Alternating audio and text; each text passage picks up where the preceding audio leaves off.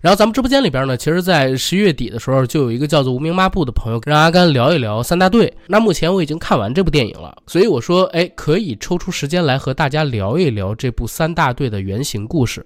为什么要聊原型故事呢？是因为第一，电影还没有上映，还有两个礼拜呢，我把人家电影的剧情给大家全透了，非常的不合适。但是电影呢，和它的原作就是原。短篇小说吧，请转告局长，三大队任务完成了，进行了大量的改编跟扩充，基本上你可以理解为除了盒一样，但是内容还有细节以及推进，全部都给进行了完善吧。所以我觉得给大家讲一下原文的故事是没有什么问题的。这篇小说呢，其实是刊登在网易人间工作室它的公众号中。然后作者的名字叫做深蓝，深蓝老师他给自己写的这个人物简介啊，很谦逊，写的是基层民警，文学小白。他的本身的工作呢，就是一个人民警察。然后人间工作室对他是这么介绍的：二零一六年的冬天呢，呃，人间编辑部接到了一封来自于警察的投稿信，因为人间工作室他是接受这种非虚构类文学，也就是纪实类文学投稿的。投过来之后，如果入选，会以每千字五百块钱到一千块钱左右的稿费给提供稿酬。这位叫做深蓝的投稿人，他说自己是一名警察，一六年投了第一篇稿，然后在几年的时间里边，他陆陆续续的给呃人间工作室吧投了三十万字的作品，然后在这些。文字里边呢，它讲述的就是一些最真实、最真实发生在基层的，由基层民警们展开调查的真实案件的故事。而其中阅读量最高的一篇文章，就是我们今天要聊的，请转告局长，三大队的任务完成了这一篇。然后这一篇文章呢，是在二零一八年的年中的时候投稿到，呃，网易人间工作室的。阅读量非常的高，在当年推出三天就已经突破了十万加。然后这一篇短篇小说的版权呢，应该是在二零一八年底到二零一九年被卖出去的。然后经历了差不多一年半左右的时间，剧本的开发，然后编成了两套剧本，一套剧本呢是电影剧本，另外一套剧本是电视剧剧本。而这两套剧本，就像刚才我在咱们片头所说的一样，它跟因为原作真的是非常非常短啊，可能也就一万来字。进行了大量的改编，电影扩充到差不多三万四万字左右，然后电视剧可能扩充成了一二十万字左右的这么一个体量。但是大家千万别觉得它扩充起来会很水，为什么呢？因为在这篇原著超短篇小说里边，他曾经写到过，就是有很多东西是被忽略的，有很多时间上跨度的内容啊都是被隐去的，这些是。可以做非常非常详细的改变，一会儿给大家聊到小说的具体内容，各位就能理解了。然后咱话不多说，直接进三大队他的原著文章，请转告局长，三大队的任务完成了这篇超短篇小说，好吧？其实小说的开场它是一个倒叙的故事，时间呢是直接在二零一三年的九月。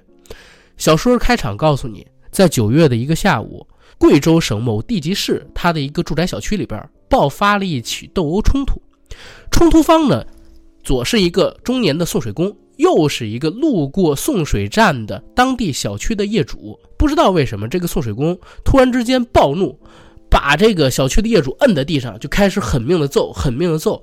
开始的时候，业主特别的懵逼，但是被揍了几拳之后，也暴起血性，就跟这送水工扭打在一起。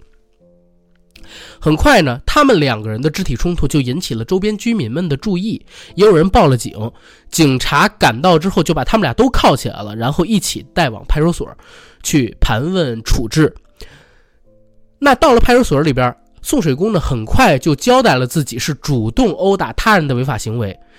这一方面呢，警察很快就给他确定了责任。可是奇怪的是什么呢？在确定完送水工的责任之后，明明是。被打的，然后还手的这个受伤业主，却拒绝取证，一直在抗拒警方和他进行取证，抗拒时间整整有二十个小时，特别的不顺利。然后小说并没有讲为什么他抗拒取证，而是直接给了你一个结尾。结尾是啥呢？送水工无罪释放，而受伤业主却在完成了 DNA 采比对之后被刑事拘留。好，这是这个。短篇小说的一开头，接下来就是小说的正式内容。时间回到的是二零零二年的八月，也就是说，在十一年前，宋水公的原名呢叫做程兵，他是咱们国家某市小说里边写的也是某市啊，然后电影里边其实也是隐去的具体的城市，是我们国家某市公安局刑侦支队三大队的大队长。在他的领导下，他们三大队是当地市局里边吧屡破大案的一支劲旅，有什么大案子，一般都是他们三大队顶上。但是呢，在二零零二年的八月，程兵和他的三大队的队员们却因为犯了故意伤害罪，导致人死亡，还有渎职罪，最严重的有被判了八年，然后罪行最轻的呢也脱了那身警服，然后大部分在他们三大队里边人啊都进监狱蹲了几年。原因是什么？原因就是因为，在二零零二年的八月初，他们当地接到了一个案子。这个案子呢是说，他们辖区里边有一个女孩在家出事了。什么事儿？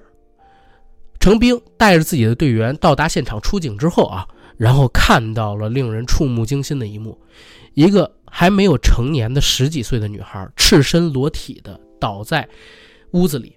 倒在地板上，他的头部呢有一个伤口，这个伤口还在往外流着血，而且伴随着血液一起流出来的还有奶白色的脑组织。跟着他们警察一起来的还有幺二零的大夫，这些大夫就把女孩抬上了救护车，然后由民警护送着开始往医院赶，而程兵等人就留在当地开始进行现场的勘探还有侦查。女孩的父母告诉他们说，当天晚上呢。他们两个人到外边去走亲戚，女孩说因为身体不舒服，就在家里边说卧床躺一会儿，没有跟着。夫妻两个人就在亲戚家打牌，然后打到凌晨才回家。可是没想到，等他们俩到家之后，就发现女儿赤身裸体的倒在地上，而且出现了刚才我说那样脑后受伤流血的情况。他们立刻就报了警。案发现场呢是在呃他们小区比较偏僻的一栋楼，而且并不是一楼，是四楼。经过勘查，警方呢确定嫌疑人应该是有两名，而且应该是互相配合，从楼外的空调外机处进到了房间里。怎么理解这句话？因为那个时候小区它会有防盗窗嘛，可能是通过防盗窗攀爬上四楼外，然后用技术手段卸掉了空调外机，然后用空调外机的挂口钻进了房间里。然后应该是这两个人想要实行盗窃，可是没想到屋子里边还有人，就和女孩产生了争执。但是这儿也有一个事儿，是什么事儿呢？就是女孩不仅仅是受到了虐待，同时她也受到了性侵。为什么？因为在女孩的身体内发现了犯罪嫌疑人的精斑。然后经过警察们他对现场的一个复原猜想。大概可以理解为，一共有两个犯罪嫌疑人。这两个犯罪嫌疑人进入到现场之后，遇到了女孩，他们打昏了女孩，然后从家里边收拾了各种金银细软，大概是有六万元左右。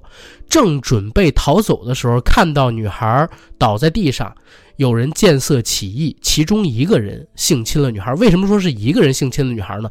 因为他们查现场女生体内的精斑的时候，只查到了一个人的 DNA，而。女孩的身上，就是她的纽扣上，包括现场的一些脚印儿吧，是证明其实现场有两个人的。也就是说，其中一个人见色起意，另外一个人应该是在旁边帮忙摁着女孩，或者说怎么怎么样。然后应该是女孩在昏厥的状态下被人性侵，昏厥到一半儿被性侵到一半儿又醒过来了，继续呼救。随后两个人就用重物又把女孩的头给砸伤，然后女孩又晕过去啊。另外一个人完成了性侵，他们又逃出了现场。这应该是整个犯罪的过程。这个案件其实是一起比较典型的入室抢劫，呃，转强奸，然后致人重伤案。而且呢，从案犯他们进这个房子的手法来看，应该还是个惯犯。女孩其实并没有死啊，但是她成为了植物人，因为脑部受到了重创啊。这块咱们弹幕上边有人说奸杀是不对的。那程兵队长还有他的队员们。在进行完这些分析之后啊，首先是非常的愤怒。为什么？因为程队长家里边也有一个十岁的女儿，他特别爱自己的女儿。被害女孩的惨状让他联想到了自己的家人，所以他整个人是非常愤怒的。所以当时他就向自己刑侦支队的直属管理部门啊，他的领导杨副局长立下了军令状，说五天之内要把案子给破掉。杨局长担心时间不足，就想把时间拉长。但是程兵队长三大队在市局里边一直都是精兵强将云集，然后屡破大案的这么一个团队，很有信心。而且他们也知道时间拖久了，毕竟发生了这么严重的案件，办案人啊，犯案人很有可能会逃出所在地，所以坚持说只要五天。如果这个期限内破不了案，他就主动辞去大队长的职务，去狗场养狗。这件事儿其实，在当时也不是什么大事儿。为什么？因为程兵队长和他的三大队啊，确实是屡破奇案，能力很强。然后杨局呢，也就并没有嗯反对吧，没有对他提出反对意见。随着两天各地的摸查，以及来自于江湖牙人提供的线索，程兵队长和他的手下呀，很快就锁定到了。两个具体的嫌疑人，这两个嫌疑人呢是来自于四川籍的曾经犯过案的王大勇和王二勇。因为犯过案嘛，所以实际上是在呃咱们国家的公安系统里边留下过自己的 DNA 记录的，可以和现场发现的经斑以及指纹对应上。王大勇呢当年是三十二岁，王二勇呢比他小几岁，两个人都曾经在四川当地犯过盗窃罪，进过监狱。同时，两个人近几年在公安系统报备的时候，因为那个时候你进完监狱，从监狱改造完出来，五年内是要和当地公安去报备自己在哪儿工作、生活、做什么工作、结没结婚，要报告这些事情的啊。所以这些事儿，当地的公安机构都有掌握。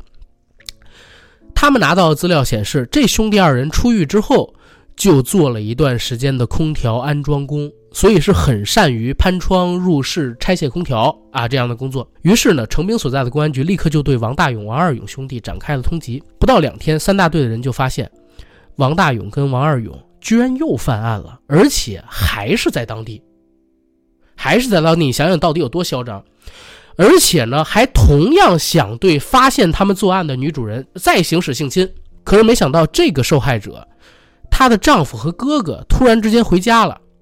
跟他们就扭打在一起，混乱当中呢，王二勇逃了。可是受害人的家属抓住了王大勇，不但把他给困在了当地，而且呢报幺幺零报了警，让警察把王大勇给抓回了市局，给抓回了市局。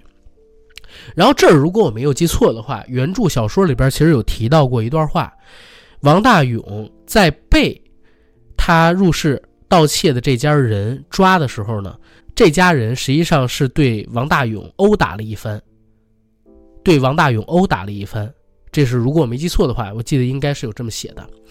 王大勇被打完，然后报了警嘛，然后给送到了三大队。送到三大队的时候，三大队的人说他已经被受害者家属打得面目全非。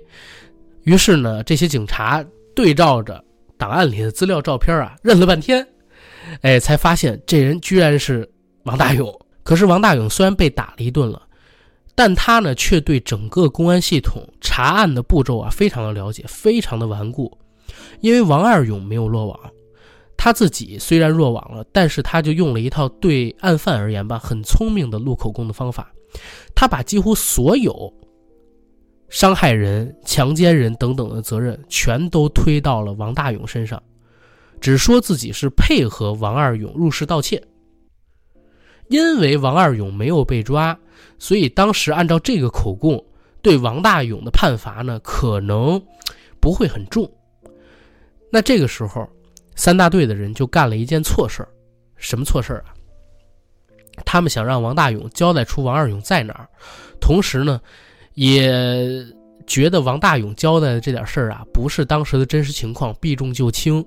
再同时呢，呃，刚才我们不是说过了吗？那个受害者实在是太惨了，在当年啊，两千年左右的时候，咱们国家警察办案相对不像现在这么文明，所以三大队当时的人呢，就把这个审讯室的门给关上了，然后呃，进行了一些不文明的执法，但是没想到什么呢？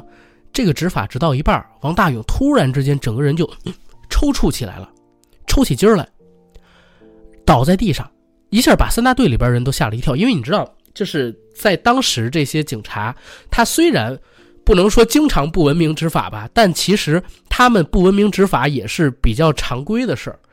呃，他们对如何进行不那个不文明执法是有一套自己的规矩的，一般不会把人真的打死，只会让人受一些皮外伤，受一些皮肉苦头。可是王大勇当时倒地上开始抽搐吐血，这事儿他们谁都没有想到，立刻打电话报幺二零，让幺二零带着这个王大勇去医院。可是没想到，王大勇到了这个医院之后还是死掉了。还是死掉了，然后这一点呢，有一个文章里边提到的人物叫做老张，老张并没有参与王大勇的刑讯殴打或者说是不文明执法，他其实是当时运气比较好的一个人。整个三大队，老张因为年纪比较大，他是一个呃快要退休的这样一公安干警，所以实际上。他已经不做太多的外出执勤啊，还有审讯的工作，他更多做一些文职工作。那那天王大勇到了现场之后，他其实去档案室移交资料了。按照老张的说法，王大勇进了审讯室，他出审讯室的那一瞬间，他看到王大勇的脸上就已经挨了一拳，然后他也没拿这个事儿当回事儿，就开始去交资料了。可是，在交接资料的时候，弄到一半儿，就看到一群人拖拽着王大勇。然后把他给运到一楼，然后等救护车了。但也正因为老张没有掺和这个事儿，他成了三大队里边唯一一个还能够留住原职的警察。其他人刚才我已经说过，最重的就是程兵队长判了八年，然后其他人呢有判三年的，有判五年的，最次最次的也把这身警皮给扒了。然后这一块我不知道大家还记不记得，就是刚才我在讲故事的时候，就是我在刚才讲故事的时候提到过。王大勇在被抓的时候，受害者家属其实打了王大勇一顿，对不对？这个事儿呢，其实有一个疑点，那就是作为已经很成熟的公安干警啊，他们下手是很有分寸的。按理说他们是不会把王大勇往死了打，所以。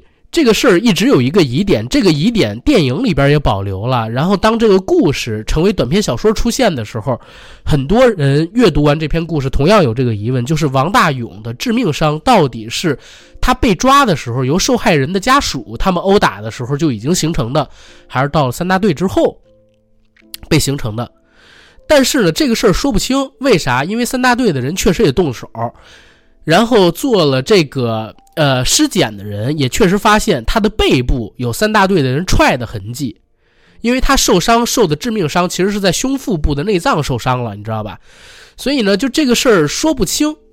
但是如果在八九十年代的时候出现这样的案件，王大勇死亡，其实三大队的人不会被判的这么重。呃，可是那个时候正好在一个新旧交替的时代吧，然后正好在提倡文明执法，所以有很多人。就认为三大队之所以会被判的这么严重呢，是因为要拿他们做一个典型，以儆效尤。为啥？因为对三大队的这个处理太严了。你想，这些警察呢，呃，虽然把人弄致死了，可是八年开警局，全都成了案犯，对吧？整个队的人都成了案犯。这个事儿，杨局也好，甚至说包括王大勇和王二勇当时强奸导致那个女孩不成了植物人吗？这个女孩的家属还来检察院什么下跪也好啊，或者说找官也好都不行，就是被抓了典型。可以说三大队曾经风光一时无两，却因为这次的嗯犯罪吧，咱们就说说犯罪，不管怎么样，他们也殴打了嫌犯嘛，不应该殴打，应该按照流程来嘛，对不对？导致他们每个人都付出了代价。时间我们再往后说，就到了二零零九年。二零零九年的时候呢，程兵出狱了，因为表现良好，所以他实际上被减刑了，就待了六年多就已经出狱了。二零零九年出狱，出狱之后，呃，以前的一些老同事还来监狱接了他。然后跟他说了一些情况，就是以前三大队的这些人到底都在干什么呀？然后甚至说你想干什么，我们可以帮帮你，对不对？你这已经改造完了，回归社会，我们可以帮你找找工作呀，怎么怎么样？但程兵呢都谢绝了。其实故事我在看到这个阶段的时候，我觉得程兵老师挺惨的。你想，他作为一个人民警察，而且当时他是三大队的队长。不出意外的话，可能零九年按他们这个故事里边写的，三大队一直屡破奇案嘛，他有可能都已经可以当警长了。他都已经可以当警长了，但是却变成了阶下囚。再出来的时候，刑满释放人员，又曾经殴打过，又曾经殴人致死，对不对？你觉得他还能有什么前途呢？然后再加上程兵老师当时他的老婆和他的孩子也选择了和他离开。其实他一进监狱，他老婆就已经跟他协议离婚了。所以我在看故事看到这段的时候，我是很替程兵老师心里不爽，然后也很觉得委屈，对不对？再之后，程兵老师几年的时间里边有送过快递，有做过保安，有看过网吧，有做过夜摊的摊主，就是烤串儿啊、炒菜啊什么的，还有呢，做过出租车司机，以及做过送水工。辗转在四川、贵州、广州、湖南、湖北这些地方，然后笔者曾经写到这一段的时候呢，说过一段题外话，说他在了解三大队这个原型故事的时候，曾经问过当时和程兵有过接触的人，说程兵出监狱这几年到底过的是什么日子？有人就跟他讲说，他们当时都很奇怪，因为别人打工呢都是去北上广深，可是他们发现程兵总是往欠发达地区跑。而且跟他讲，你好歹以前也是个刑警队长，对不对？然后大专学历，怎么老找小区保安啊、送水工这样的什么都不需要的工作？就是这种工作也没什么前途啊，对不对？但程兵呢，就每次都跟人家回应说自己年纪大了，工作不好找，然后在公安系统待很多年，受够了约束和管制，就想自由一点，所以呢，呃，就想做一些日结的工作，然后自己比较轻松的工作。他这么说也就没人管他嘛，随便，呃，他怎么弄？可是谁也没想到，程兵老师这四年多里边干了这么多底层，辗转这么多地方，实际上只为了一件事儿找王二勇，找王二勇。为什么要做小区的保安？是因为他记得王，他之前手里边有档案有资料啊，他可以比对每一个进出小区的人的样貌信息。他为什么要去网吧？是因为他知道有很多嫌犯。就是在网吧落网的，所以他去做网吧的这个网管。他为什么要去做出租车司机？实际上就是为认识三教九流的人、天南海北的人，指不定什么时候就可以碰到王二勇的消息，对吧？这就是程兵老师这四年过的日子。他究竟是怎么样抓到了王二勇，解除心里这个遗憾的呢？小说里是这么写的，故事里这么写的，不能叫小说，因为这是个纪实文学。程兵在服刑期间，他自己呢，因为是在市局里边服刑嘛，对吧？里边就有三教九流的人，好多好多年，他就在狱友嘴里边去打听王大勇、王二勇他们以及出身自呃云贵一带的盗窃团伙的消息。因为都是跟着吃同一碗牢饭的朋友们嘛，所以呢，这些人。戒备心也不是很强，有意无意之间就把一些有关于云贵地带的犯罪团伙的消息告诉了陈兵。所以呢，出狱之后，陈兵按照他自己了解到的线索，就先去了贵州，在贵州当地做快递，然后希望借送快递的机会呢，搜索周边住户的信息。可是，哎，没有成功。他整整干了差不多六个月、半年，发现可能犯罪人并不在贵州。于是他就去了重庆，在重庆呢，他做了五个月的的哥，而且是夜班的哥。他就在夜里边开着车呀，重庆城里边转悠，和乘客攀谈等等，做了整整五个月。再到后边呢，就是我说的去做保安啊，怎么怎么样，直到去做送水工，发现事情有了转机。是有之前的朋友跟他说，有一个长得有些像他之前。提供过照片的那个叫做王二勇的人出现在贵州当地了，但是不知道具体他在贵州的哪里。所以程兵呢就辞去了所有的工作，又一次返回到贵州，然后去做了一名送水工。那为什么要选择送水工呢？是他自己觉得和其他的所有职业相比，送水工最大的优势就是可以入户，因为他身上一直揣着王二勇的照片嘛，所以只要王二勇出现，不管他变成什么样子。只要给他足够长的时间能接触，程兵就可以认出王二勇来。所以程兵整整做了九个月的送水工，在这九个月的时间里边，他。自己有一个本子啊，记下了所有客户的年龄，然后他的住址，然后他的样貌信息，还有电话联系方式。这个事儿呢，还曾经被他送水站的这个老板发现过。老板问他做这些记录干嘛？他说做这些记录是为了更好的推销站里边的饮用水。然后。还这儿也有一题外话，就是小说里边提到过这个事儿，说程兵送水的这九个月时间里边，老板最后一查发现，哎，水的销量涨了整整百分之五十，就代表他确实是一个很用功、很勤奋的人，而且做这个记录确实是有用的啊。干了整整九个月送水工之后，程兵呢，确定了王二勇的身份，就是他发现，在贵州当地某一个小区送水的时候，有一个并不姓王。而是姓赵的人，这个人长得很像王二勇，但是他不能确定这人到底是不是王二勇，对不对？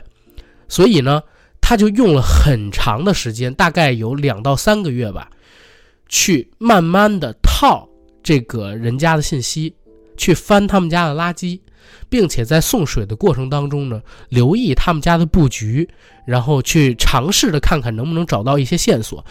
最终终于确定，这个人就是王二勇。王二勇在当时犯案之后，他就一直担心自己被抓，而且他又知道程兵几个人因为让他哥哥死掉啊，然后最后全都成了案犯，他怕市局里边跟这些就是跟程兵他们三大队关系好的这些警察会玩命的抓他们，所以呢，王二勇就花了笔大钱。然后买了个身份证，重做信息。在那个年代，买身份证这种事儿还是可以做的啊。再之后，他就在贵州当地用这个假身份结了婚，而且还用媳妇儿的名义买了房子。然后之后还生了孩子，过起了普通人的生活。直到被程兵给发现，他和程兵展开肢体冲突的时候，他也不知道为什么这个送水工会突然之间跟发了疯一样朝他打过来。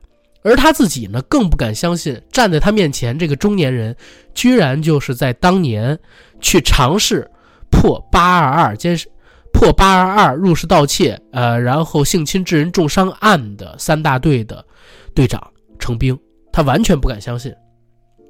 然后当地的警方还有问过程兵一件事儿，说你为什么在发现他是王二勇之后，你没有第一时间选择报警，而是？你要冲过去，先和他打，把警察引来，然后再把你们带进派出所，然后你再表明说他是王二勇呢？程兵是这么说的。程兵的回答是：因为他自己在当时向杨局下过军令状，就是自己一定要把这个案子给破了，要把王大勇和王二勇给抓回来。再加上自己还有自己这帮兄弟吧，都因为这件事情付出了。付出了很多，他自己必须要用自己的力量把王二勇给抓回来，所以他第一时间确定身份之后，他没有选择报警，而是选择用自己的方式把王二勇带回到警局里。他这套说法其实是得到了当时很多，呃，现场民警们热泪盈眶的反应啊，然后这些民警们都对他表示了感谢，然后把他送走，在他出门的那一刻。这是小说里边原句。程兵转过头跟这些警察说：“如果方便的话，请转告杨局长，三大队的任务完成了。”啊，这是这篇小说它全部的内容。然后，当然了，我中间有略过去一些啊，有略过去一些。但是从刚才我讲的这个故事里边，大家可以发现，整个请转告杨局长三大队的故事完成了。这个短篇小说吧，是一个非常非常精彩也极富传奇性的故事。你看，咱们直播间里边就有弹幕说第九个嫌疑人，对吧？第九个嫌疑人跟这个确实是有点像，确实是有点像。第八个嫌疑人其实也是一个根据真实案件改编来的电影，但是呢，我说一嘴，第八个嫌疑人没有三大队改编的好看。为什么？因为第八个嫌疑人很多地方啊，他真的就是照着真实案件去改编。我举一例子啊。现实生活中，往往比这个我们看到的电影故事或者说电视剧不讲逻辑。比如说，我们看呃第八个嫌疑人的时候，经常会说：“他妈的，这些人抢到了钱，为什么要回当地 KTV 去消费？不应该藏吗？对吧？”但真实案件就是这样的，真实案件他们抢完钱之后，第一时间就去 KTV 找小姐了，所以导致他们被抓。就是第八个嫌疑人那个案子呢，他在进行改编的时候，有点怎么讲，过于要贴真实案件了。所以导致有很多我们看起来根本不爽，甚至会觉得很不符合逻辑的情节，但实际上有很多情节是现实生活中真正发生的。但你改编成影视作品，尽可能的还是要类型化一些。什么叫类型化？就是更曲折嘛，更复杂嘛，更富有可看性一些，同时也要更富有逻辑一些嘛，对不对？而三大队这个故事，我自己在看改编的时候，我就觉得它改编的非常好。为什么我说这个故事改编成剧或者改编成电影，哪怕剧是二十集，电影是呃一个半小时，也并不会让你觉得水呢？是因为刚才我念的部分里边，大家也知道了，追凶的过程整整有四年。如果想做的话，可以在这四年的时间里边添加进任何的细节，所以哪怕十六集、二十集，我觉得也并不会影响整个戏的叙事节奏。比如说，我们现在看到的这个电影里边就是这样的，他给这个追凶的四年编排了一个我自己非常非常满意的改编。什么呢？大家可以听我刚才讲故事的时候发现一件事儿：整个三大队纠结在这个案子里，最后破这个案子的，其实，在原文故事里边只有程兵一个人，对不对？但是在电影当中，他把三大队里边每一个。曾经参与过这起案件的侦破，然后同时可能在王大勇死亡的那个事件当中付出过代价的人，都编到了追凶的故事里边来，都编到了追凶的故事里边来。其实我挺感动于这场戏，因为三大队这个原型故事啊，我一八年当年就已经看过了。然后我一直在想到底该怎么改，改成一个孤胆英雄，当然是所有人都最愿意，也是最简单，也是最符合原文逻辑的一个改编方式。但是电影的处理方式呢，就更高级。为什么？因为我相信每一个当年接手过八二二这个案件的三大队的成员，心里都不可能完全放下这个案子的。他们作为警察，然后出生入死。他们作为警察，当时在破案的过程当中，行使了一些可能不太文明的手段吧。但是他们失去了警察的身份，人生挂上了污点，然后也永远没办法为这个案子的受害者去证明，去为这个受害者找到公道都不行。包括他们自己，可能也会认为自己没有得到公道吧。电影相比起小说或者说真实的事件，是帮这些三大队的成员们玩梦了，让他们一起参与到了案件的侦破的过程当中去。所以，呃，这个故事本身改编的很高级啊。尤其电影里边其实有一场戏，是当刑满释放的程兵，他决定要把这事儿趟到底，他要去找到王二勇，要给自己心里这个结找把刀，把这结给撬开。他要干这样事儿的时候呢？就到了各行各业去找那帮曾经跟自己过命的兄弟，这些兄弟里边，有在街头啊烤串的，有在这个边远郊区卖手串的，有走街串巷卖保险的，还有当年刚刚毕业风华正茂的小伙子在训警犬的，所以你说。就是这些人都过了一段非常灰暗的时光，而当他们又聚到一起，尝试去破这个案子的时候，又回到了那个光辉岁月。当然，我们都知道那个岁月是假的，他们的身份包包括他们的案底，他们是不可能再成为警察的。他们都在聚在一起做一个美丽的梦而已，你知道吧？所以这个故事本身底子就特别的好，然后改编的过程我觉得也很不错。然后这儿再跟大家推荐一下，如果。等三大队电影上映，大家到影院里边去看三大队的时候呢，千万不要着急走，因为片尾会有刘欢老师他唱的一首歌，那首歌应该是叫做《人间道》。我昨天听了一下，我讲真，听那首歌的时候我泪目了一下。那首歌的歌词特别的好啊，有兴趣的话，大家等电影上映之后，要在影院里边听完那首歌再退场。好吧，然后三大队的故事基本上讲到这儿就可以结束了。